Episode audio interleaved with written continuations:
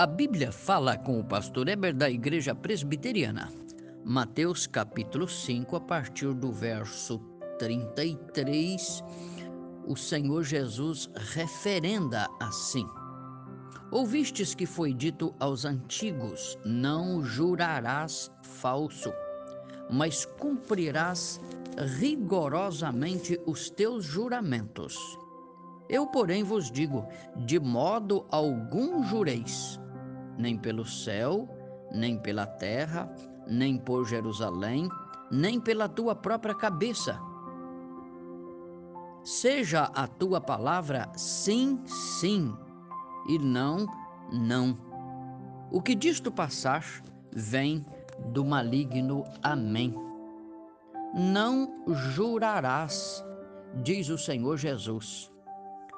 Isto vem de Levíticos capítulo 19, o verso 12.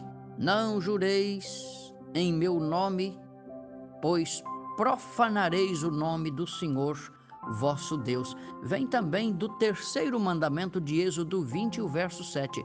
Não tomarás o nome do Senhor teu Deus em vão. Então Jesus está referendando o que eles já sabiam. E Jesus diz: cumprirás rigorosamente com o teu juramento. Aquilo que prometes, tu deves cumprir. Isto é, um, jura, um juramento se torna uma dívida para com Deus e devemos estar seguros de pagar. É como um voto. Ninguém é obrigado a fazer um voto, mas uma vez feito, deve-se cumpri-lo. Os judeus diziam que tudo o que acompanha um juramento deve ser certíssimo. Toda promessa acompanhada de juramento deve ser muito bem guardada. Fazer um juramento e depois escorregar, isto é uma traição. Em Deuteronômio 6 e o verso 13, diz de jurar em nome de Deus. Mas esse mandamento foi dado para evitar juramento em nome de divindade falsa.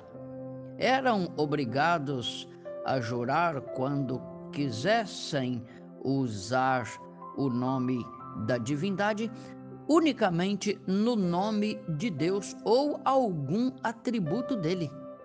Mateus 23, a partir do verso 16, diz que eles juravam pelas coisas sagradas, como o santuário, o altar, o ouro, a oferta do santuário. Os judeus eram notáveis em fazer juramentos. Usavam na sua conversação diária. Juravam pelo templo, pelo altar, pelo cordeiro, pelas vasilhas do templo pela lei, por Moisés, pelos profetas, pelos rabinos, isto acabou tornando-se um grande mal. E é exatamente o que Jesus está corrigindo nesse texto de Mateus 5, a partir do verso 33. Eu pergunto, e hoje fazemos algum juramento? Sim, as pessoas dizem: juro pela luz do sol. Juro por minha mãe, juro por este céu azul. O que sei é que a maneira de evitar o juramento é não jurar. Jesus está dizendo que isto deve ser cortado pela raiz. Mas os rabinos daquela época pensavam que os juramentos que tinham o nome de Deus e alguma referência a ele eram de fato solenes e obrigatórios. Por exemplo, Romanos 1 e verso 9, Paulo diz: Deus é minha testemunha, quer dizer, eu vou cumprir isso que estou dizendo. 2 Coríntios 1 e verso 23, tomo Deus por testemunha, e isto não, por isto não voltei a Corinto. Gálatas 1, verso 20. Diante de Deus testifico e não minto. Então são juramentos fortes e solenes. Hebreus 6, verso 13 e 14 diz que Deus, não tendo ninguém por quem jurar, jurou por si mesmo. Quer dizer, o juramento em si mesmo não é algo ruim, mas era usado com tanta irreverência que se tornava pecaminoso. Creio que esses textos que citei do apóstolo Paulo eram encarados por ele com a devida seriedade. Mas Jesus está aqui proibindo em absoluto Mateus 5 e o verso 34. Eu, porém, vos digo, disse Jesus, de modo algum jureis, nem pelo céu, nem pela terra, nem por Jerusalém, nem pela tua cabeça, conforme usavam esses termos em seus juramentos. Jesus está dizendo: não jurem, nem pelo céu. Para um judeu, um juramento não era válido se não tivesse o nome de Deus ou um dos seus atributos. E este juramento, jurar pelo céu, era para não usar o nome de Deus, mas implicava no nome dele. Nem pela terra, a terra pertence a Deus, diz o texto, mas jurar pela terra, sim, eles faziam isto. Juravam por Jerusalém, eram usados juramentos assim para afirmar o compromisso deles e tinha alguma relação com Deus. Mas Jesus disse: Não jure nem pela tua cabeça. Por quê? Porque a cabeça também tem a ver com Deus.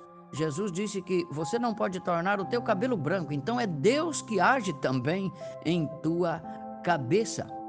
E quando fazia esse juramento, eles estavam dizendo que estavam dispostos a perder a própria cabeça ou a própria vida se não confirmassem aquilo que estavam dizendo. Pois é, mas a vida pertence a Deus, a cabeça também pertence a Deus, tem a ver com Ele.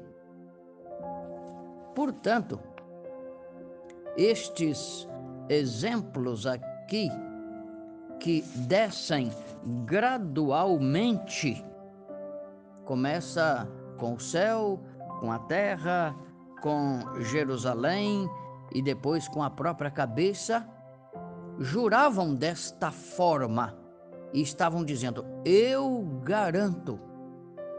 Mas Jesus está dizendo para concluir: não jure, seja a tua palavra sim, sim e não, não. Isto no uso de sua linguagem em geral, na sua conversação, no seu dia a dia. Quando você falar sim, que este sim signifique sim e que isto seja suficiente. Jesus usou desta forma: em verdade, em verdade vos digo. Jesus estava dizendo: Eu garanto que isto é verdade. Então Jesus diz que o teu sim signifique sim e que o teu não signifique não. E isto basta. Numa afirmativa ou numa negação. E não precisa reforçar a tua palavra com juramento. Um dos discípulos que aprendeu isto muito bem foi Tiago. Ele aprendeu com Jesus. No capítulo 5 e verso 12, Tiago diz assim: Meus irmãos, não jureis nem pelo céu, nem pela terra, nem por qualquer outro voto. Antes, seja o vosso sim, sim, e o vosso não, não, para não cairdes em juízo. Parabéns, Tiago ele foi muito fiel àquilo que Jesus ensinava. Portanto, Jesus conclui e diz assim: O que disto passar vem do maligno. É obra do diabo? Quer dizer, quando você faz um compromisso e não cumpre, você está mentindo. E mentira é obra do diabo, aliás, o diabo é o pai da mentira. E os mentirosos são seguidores do diabo. É diferente de Deus. Deus é a verdade, ele é verdadeiro. Jesus disse: Eu sou o caminho, a verdade e a vida. Então, para quem é cristão e para quem segue a Cristo, precisa ser honesto em seu compromisso, em sua palavra, em seus pagamentos, em seus tratos. Jesus está dizendo que o seu sim signifique sim. Se você marcou um horário, cumpra. Se você marcou um pagamento, pague. Se você tratou de devolver algo que pegou emprestado, devolva. Senão, você não é um seguidor de Deus. Você pode ser um seguidor do diabo, porque ele sim é o enganador.